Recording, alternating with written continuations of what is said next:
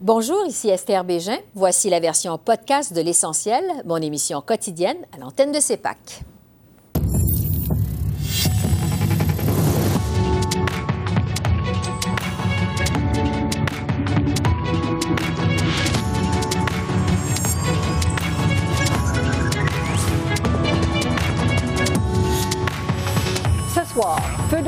En Alberta et visite du premier ministre Trudeau. Quel impact sur la campagne électorale provinciale? Le politologue Frédéric Boilly de l'Université de l'Alberta fait le point. Le projet de loi S-211 sur la lutte contre le travail forcé et le travail des enfants obtient la sanction royale.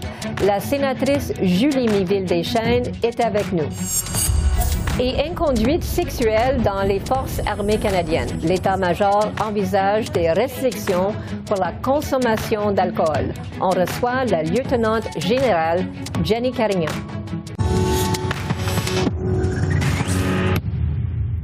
Bonsoir, Mesdames, Messieurs. Les feux de forêt continuent de ravager l'Alberta, alors que 1500 pompiers combattent actuellement près de 100 incendies dans la province.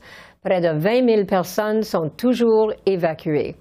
Le premier ministre Justin Trudeau a rencontré lundi les militaires qui luttent contre les incendies à Edmonton, alors que la campagne électorale provinciale bat son plein en Alberta. But since they've drifted down the list and are in blue, are we going to be able to respond to some of the more urgent ones now? Uh, absolutely, and that is part of our uh, ability as the military is to pick up and go. Yeah. Pour discuter de la campagne électorale provinciale en Alberta et de l'impact des feux de forêt et de la visite de Justin Trudeau. Sur la course, je retrouve Frédéric Boilly, politologue à l'Université de l'Alberta. Bonsoir, Frédéric. Bonsoir. Bon, alors, euh, avec les sondages d'Abacus euh, récemment, on voit que euh, le NPD a 43% des électeurs et suivi du Parti conservateur à, à 35 selon ce sondage d'Abacus. Alors, qu'est-ce que vous en pensez? Euh, oui, donc il y a plusieurs sondages. Celui-là indique euh, une avance des néo-démocrates et une avance qui se serait construite au début de la campagne. Parce que si on reprend le sondage euh, antérieur de la même firme, on voit qu'il y aurait eu du côté des néo-démocrates une certaine attraction pour attirer des conservateurs notamment, mais surtout des conservateurs indécis. C'est là où ce sondage-là est vraiment intéressant, même même si euh, d'autres sondages ne montrent pas nécessairement la même tendance, mais il y a cette tendance-là peut-être des conservateurs indécis, indécis par Daniel Smith tout particulièrement, euh, et donc des conservateurs que cette firme de sondage appelle des conservateurs réticents, euh, et donc on peut appeler aussi des indécis, qui se seraient donc rangés ou en train de se ranger du côté des néo-démocrates Possiblement parce qu'on trouve que Daniel Smith a une approche peut-être un peu trop radicale, même pour des conservateurs. Est-ce que ça, ça va se maintenir? Et c'est tout à fait euh, patent du côté, là, si on en croit le sondage, du côté euh, de Calgary. Est-ce que ça, ça va se maintenir? Ça reste à voir, mais pour le moment, il y aurait peut-être une tendance en train de se développer. Alors, est-ce que c'est rare, ça, dans les politiques de l'Alberta? Disons que la première fois que Rachel Notley était le premier ministre, est-ce qu'elle avait de l'appui des conservateurs ou d'un pourcentage de conservateurs dans ce temps-là? Oui, absolument. La victoire de 2015 pour les néo-démocrates s'est faite précisément parce qu'il y avait des conservateurs euh, plus progressistes, mm. plus centristes, qui ne se reconnaissaient plus dans le Parti conservateur, qui ne se reconnaissaient plus non plus euh, avec le Wild Rose qui existait encore à ce moment et qui avaient décidé de faire le saut avec euh, les néo-démocrates, mais qui en 2019, justement, ont quitté les néo-démocrates pour revenir aux conservateurs unis, la nouvelle formation, et qui là sont peut-être encore en train de à revenir du côté des néo-démocrates, précisément hmm. parce que les orientations conservatrices ne euh, les euh, satisfont pas. Ah, c'est intéressant. Alors, aujourd'hui, on voit la visite de Justin Trudeau en Alberta. Il est à Edmonton pour rencontrer les militaires qui luttent contre les incendies. Alors, Frédéric, est-ce que la présence de M. Trudeau, est-ce qu'elle a un impact euh, sur la campagne provinciale? J'ai pas l'impression euh, que ça va avoir un impact. Je pense que c'est le premier ministre et pas le chef du Parti libéral qui vient aujourd'hui euh, en Alberta et que par conséquent, avec l'intervention de l'armée, euh, sa visite est comme je pense bien acceptée parce que ça fait partie, disons, je dirais presque du protocole d'un premier ministre canadien lorsqu'il se produit des catastrophes sur dans une province ou dans une autre. Et du côté des conservateurs unis, où on aurait peut-être eu tendance dans le passé à critiquer fortement le gouvernement libéral et tout particulièrement Justin Trudeau. Maintenant, pour le moment, je pense qu'on va se garder euh, de le faire euh, trop ouvertement et même, je dirais, au début de la campagne électorale, on voyait déjà les conservateurs unis et Daniel Smith faire attention d'être trop critique à l'égard de Justin Trudeau. C'est paradoxal parce que c'était pas le cas du tout en 2019 où Jason Kenney a fait campagne euh, pratiquement euh, autant contre Justin Trudeau que contre Rachel Notley. Mais là, cette fois-ci, probablement parce que Daniel Smith veut mettre de côté l'image euh, d'une première ministre un peu trop radicale et qu'elle veut être plutôt une première ministre euh, centriste, capable de forger des consensus. On va faire attention, je pense, de critiquer trop fortement Trudeau. Alors vraiment, est-ce qu'elle n'a pas de choix? Elle, faut, il faut qu'elle soit euh, gentille envers le premier ministre, surtout durant ces temps-là, euh, quand on a les feux de forêt. Elle a besoin de son aide, non? Oui, elle a besoin de son aide. Elle a besoin aussi, surtout, Daniel Smith, de s'élever au-dessus de la mêlée, ce qu'elle n'a pas fait lors de la course à la direction, où au contraire, elle était dans les, batailles de ruelles d'une certaine façon, alors que durant euh, la campagne, elle doit montrer qu'elle n'est pas devenue première ministre par accident lors d'une course à la direction où elle a misé euh, sur euh, les courants les plus radicaux à l'intérieur du Parti conservateur, mais qu'elle est en mesure justement de gouverner pour l'ensemble des euh, Albertains. Et dans un moment de crise avec des feux de forêt, ben, c'est précisément le moment pour montrer euh, cette image-là de première ministre euh, qui est capable de gouverner. Précisément sur cette affaire des feux de forêt, est-ce que la gestion a aidé Daniel Smith?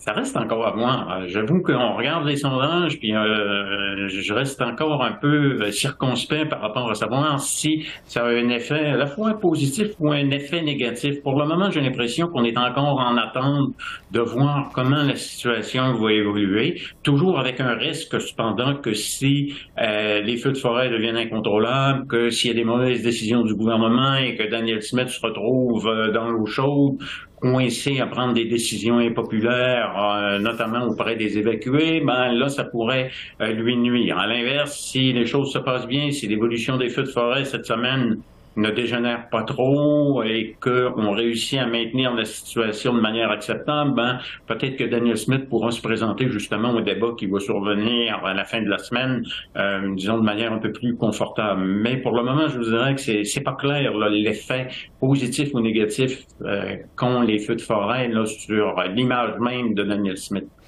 Alors, Frédéric, à part des feux de forêt, quels sont les autres enjeux qui préoccupent les Albertains durant cette élection?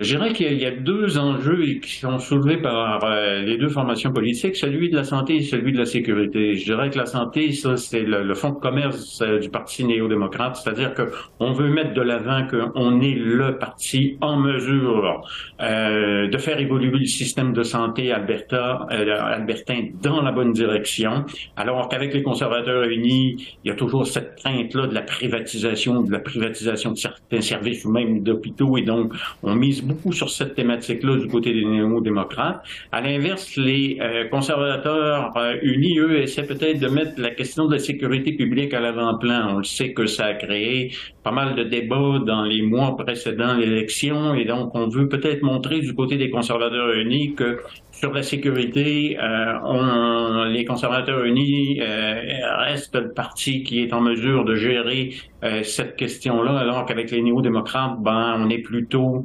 un peu mou, on a une gestion molle de la sécurité, donc c'est moins important. Évidemment, il reste aussi toute la question de Calgary, parce que Calgary est encore l'épicentre électoral et par conséquent, on rivalise aussi de propositions pour savoir qui est mieux en mesure euh, de soutenir l'évolution de la ville de Calgary mhm. euh, pour les euh, prochaines années.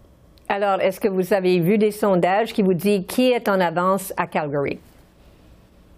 Euh, ben, c'est ça. Là, on a plusieurs sondages, certains, comme le Abacus, montrant que euh, les néo-démocrates sont en avance. Ah, ah, euh, un sondage qui vient tout juste de sortir cet après-midi le serait plutôt entendre que ce serait les conservateurs et avec une bonne marque. Oh. Donc, je pense qu'il y a une course entre les deux partis et j'ai l'impression qu'il y a maintenant une course entre les firmes de sondage pour savoir qui va avoir le bon, le bon résultat. Ah bon, c'est très intéressant, Frédéric. Alors, je vous remercie et bonsoir. Bonsoir à vous aussi. Le projet de loi S-211 sur la lutte contre le travail forcé et le travail des enfants dans les chaînes d'approvisionnement a finalement obtenu la sanction royale. Pour en discuter, je retrouve la sénatrice qui a porté ce projet avec un député, Julie Miville Deschênes. Bonsoir, Madame Deschênes. Bonsoir. Bonsoir. Alors, euh, c'est très intéressant votre projet de loi et je veux savoir premièrement pourquoi c'est nécessaire? Alors, c'est absolument nécessaire parce qu'il y a à peu près 50 millions d'êtres humains qui subissent du travail forcé, le travail des enfants, travers la planète. Et nous, comme consommateurs canadiens, dans beaucoup de nos produits que nous consommons tous les jours, il y a soit du travail forcé, soit du travail des enfants, et nous ne le savons pas. Donc nous sommes des complices sans le savoir. Je vous donne un exemple, les tomates. Des tomates, on en produit euh, au Xinjiang, en Chine, là où les Ouïghours sont. On en produit aussi au Mexique. Et très souvent, il y a du travail des enfants dans ces tomates produites au Mexique. Je pense aussi au cobalt, des enfants qui travaillent dans des mines de cobalt pour qu'on ait des téléphones cellulaires avec du lithium tout le coton, tout ce qu'on appelle la fast fashion, des t-shirts à 2 dollars et tout. Comment pensez-vous qu'on peut avoir un t-shirt à ce prix-là? C'est parce que les, les, ouvriers qui ont fait ces, euh, ces vêtements sont exploités, sont en servitude de dette. Souvent, le travail forcé, ça veut dire que c'est des immigrants qui arrivent dans une entreprise, qui ont une dette envers le passeur, qui doivent rembourser cette dette, qui font trop d'heures, qui sont payés évidemment en dessous des conditions d'exploitation. On ne parle pas ici d'exploitation pure, on parle de travail forcé, c'est-à-dire qu'il faut qu'il y ait quelque chose qui fasse que l'ouvrier ne peut pas partir, ne peut pas quitter son emploi. Alors, d'où vient cette idée? Vous décrivez le problème, mais est-ce que c'est vous qui avez pensé à ça? Alors c'est une très belle histoire parlementaire qui montre à quel point, à mon avis, on a intérêt, les sénateurs, à collaborer avec des députés. John McKay, qui a 25 ans d'ancienneté. Je l'ai rencontré par hasard dans un voyage parlementaire en Bolivie. Et comme il y avait des troubles dans la, rue, on a beaucoup parlé et on s'est rendu compte que malgré le fait que lui est ontarien anglophone, que moi je suis francophone québécoise, nous avions beaucoup de valeurs communes. Et l'une d'entre elles était justement cette lutte à l'exploitation. Moi, j'avais beaucoup travaillé sur l'exploitation sexuelle des femmes à travers le monde, lui sur le travail forcé, le travail des enfants, et donc on a décidé de faire une équipe. Lui avait commencé en 2018 en essayant de présenter un projet de loi. Aucune chance à la Chambre des communes, il n'y avait même pas été en deuxième lecture. Moi, je suis au Sénat, où on est moins de sénateurs et aussi on n'a pas de loterie. Donc, on a plus de chances avec la procédure de faire arriver de faire adopter un projet de loi privé, parce qu'il faut le savoir, les projets de loi privés, par définition, c'est très difficile à faire progresser parce qu'on n'a pas l'appui du gouvernement. On est seul avec notre bureau et il faut convaincre les gens autour de nous de voter pour. Alors donc, ça a été une aventure euh, en compagnie de John McKay extraordinaire et je crois fondamentalement que les Canadiens, et les sondages le montrent, ne veulent pas consommer de produits qui sont faits avec du travail forcé ou du travail des enfants. Ça va contre leurs valeurs.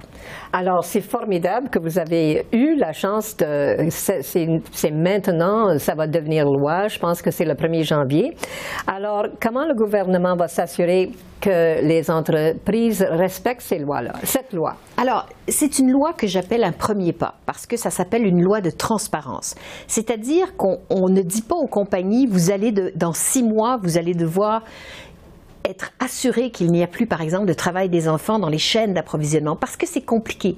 Les chaînes d'approvisionnement, il peut y avoir 10, 15 étapes mhm. différentes pour avoir un produit, et donc il faut vraiment que les entreprises, avec cette loi-là, regardent avec diligence raisonnable comment leur chaîne d'approvisionnement marche, fassent enquête pour évaluer les risques et prévenir le travail forcé, le travail des enfants. Et avec ça, ils doivent faire un rapport chaque année public.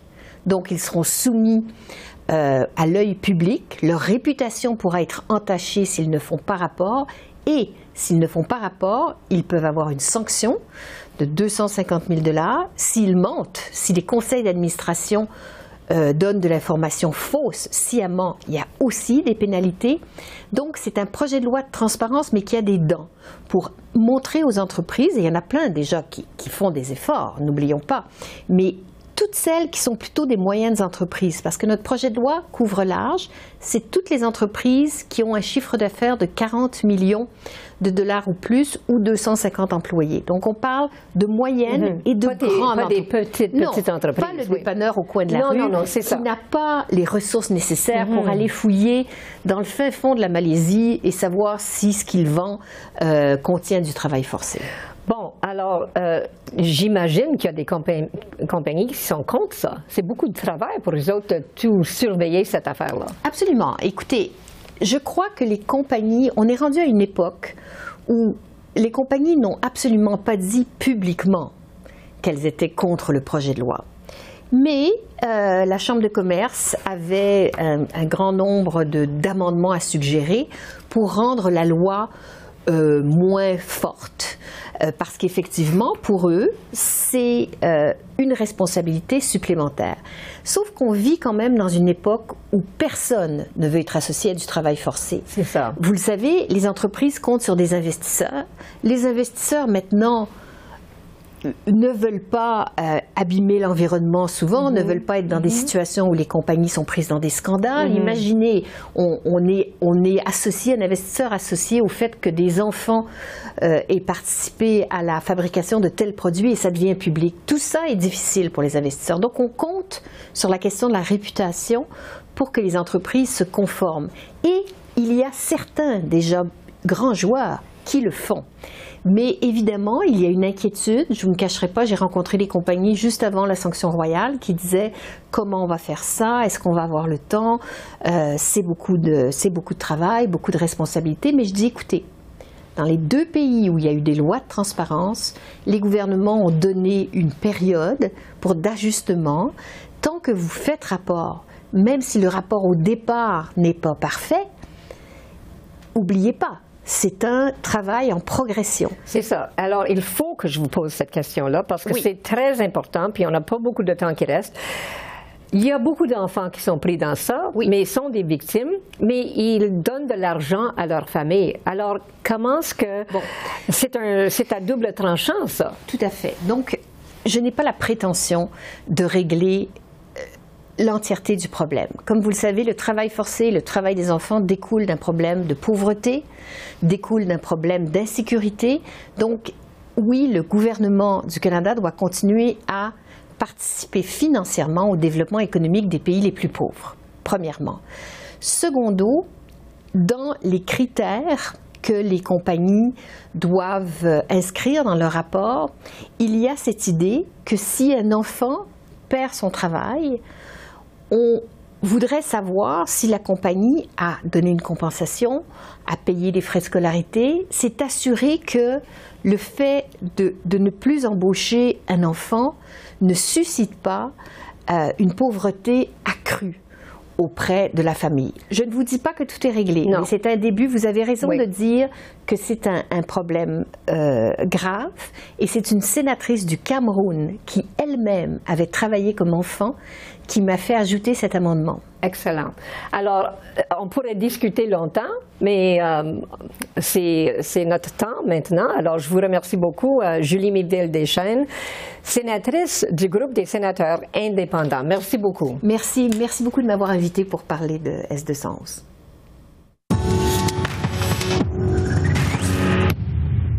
Alors que les dossiers d'inconduite sexuelle se multiplient dans les forces armées canadiennes, l'état-major envisage des restrictions pour la consommation d'alcool.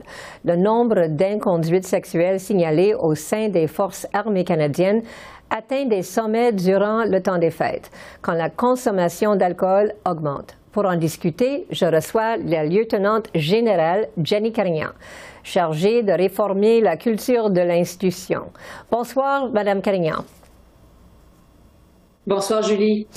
Bon, alors c'est pas un problème nouveau que, que, nous comprenons la consommation de l'alcool dans les forces armées. Il y a presque dix ans, Mark Norman, vice-admiral, affirmait que l'alcool était un facteur dans 90% des incidents d'inconduite de tout genre. À quel point l'alcool est un problème euh, dans les cas d'inconduite sexuelle, en particulier dans les forces armées?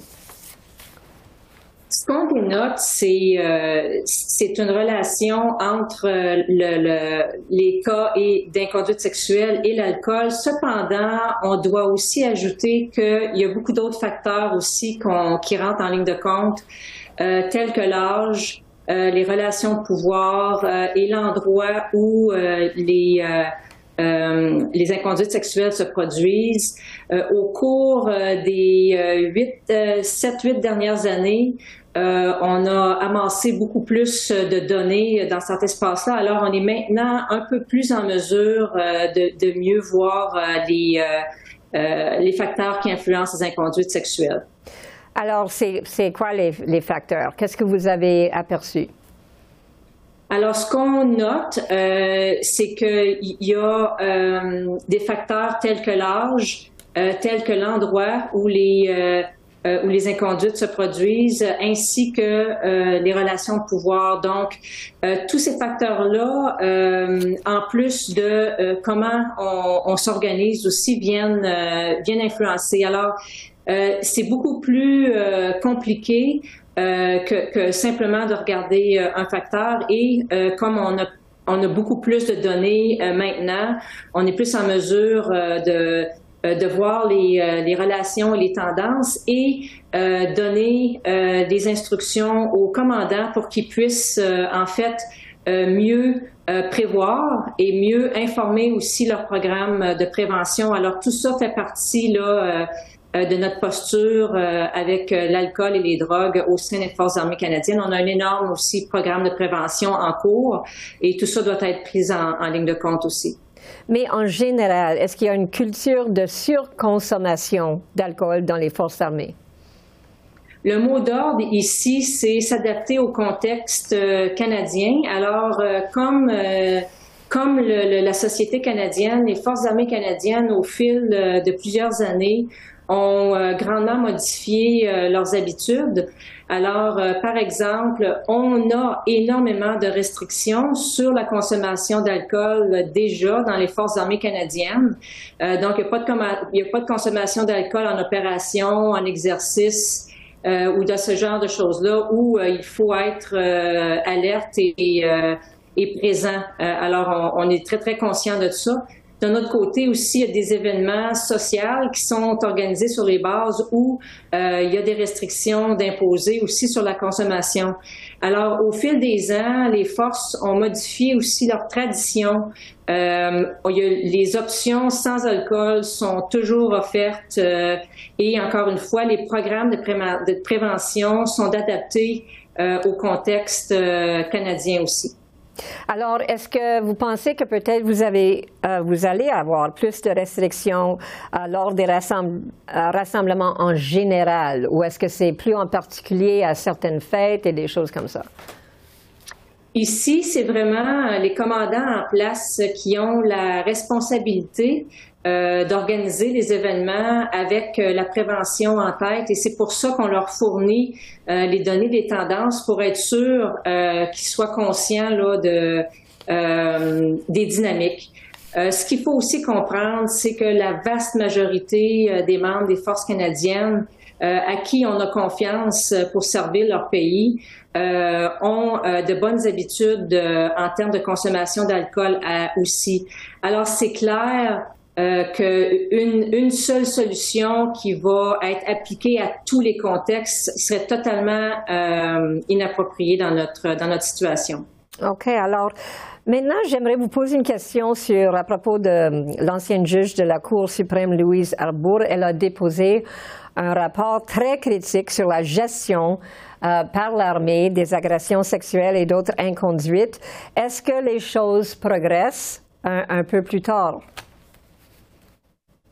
Oui, alors euh, euh, on a énormément fait de travail euh, au cours des deux dernières années et non seulement dans, les, années précédentes aussi, mais depuis le dépôt du rapport du rapport de Madame Arbour. on prend une approche globale parce que il n'y a pas seulement le, le rapport de Madame Arbour, il y en a beaucoup d'autres aussi qu'on doit considérer. Euh, parce que ce qui arrive, c'est que des, euh, il y a beaucoup de recoupements entre ces euh, recommandations-là. Et parfois elles entrent aussi en conflit une avec l'autre. Et finalement parfois aussi elles ne vont pas assez en profondeur, c'est-à-dire qu'il y a plusieurs communautés telles que les Canadiens racialisés, euh, la communauté LGBTQ+, et euh, les groupes autochtones qui sont euh, pas nécessairement inclus dans ces recommandations-là. Alors, on, doit faire un travail encore plus à profondeur. Alors, donc, il y a énormément de, de travail qui s'est fait. on a chacun la responsabilité pour l'implantation de ces recommandations-là. Et je sais que moi, dans mon organisation, là, nos, les recommandations pour lesquelles on est responsable là, avancent très, très bien. Alors, euh, désormais, mais il nous reste juste deux minutes. Alors, j'aimerais vous poser cette question à propos des transferts euh, aux tribunaux euh, civils des plaintes d'inconduite sexuelle. On sait que seulement la moitié de ces dossiers ont été transférés aux civils depuis novembre 2021. Qu'est-ce qui explique ce délai? Alors, le, dossier des transferts, c'est vraiment pas mon, euh, mon, mon, expertise. Euh, euh, ça, c'est vraiment au niveau là, de la police militaire qui gère ça avec les diverses juridictions. Ce que je peux vous dire, par contre, c'est que le travail est, en place pour prendre en ligne de compte le, les représentations des personnes affectées et des victimes, et euh, aussi euh, le travail avec les provinces pour effectuer ce transfert-là de façon respectueuse pour, euh, pour les victimes. Alors, c'est à peu près ce que je peux vous dire sur ce dossier-là à ce moment-ci. OK. Alors, est-ce que vous pourriez résumer pour moi, dans une minute qui nous reste, la ministre de la Défense, Anita Anand, elle a expliqué la semaine passée qu'il y avait un programme d'assistance juridique pour les membres des forces armées. Est-ce que vous pouvez me juste expliquer comment ça marcherait dans 50 secondes? oui, et ça, c'est vraiment euh, un programme qui a été développé euh, par euh, notre, notre centre de services aux inconduites sexuelles qui sont chargés de donner le soutien aux victimes. Et, et, franchement, encore une fois, les détails du programme, c'est vraiment au niveau du SMSRC là, qui peuvent vous les fournir. Euh, c'est un programme qui permet euh, aux victimes d'avoir des conseils juridiques là, euh, à brûle pour point quand ils en ont besoin, quand ils sont victimes d'une inconduite. Ils peuvent à ce moment-là contacter les services et avoir un service juridique immédiat. Alors, c'est à peu près l'ensemble le, de ce que je peux vous dire. Et de l'aide financière dans certains cas, j'imagine. Hein? Oui, il y a une aide financière mhm. aussi qui vient avec ça. Mhm.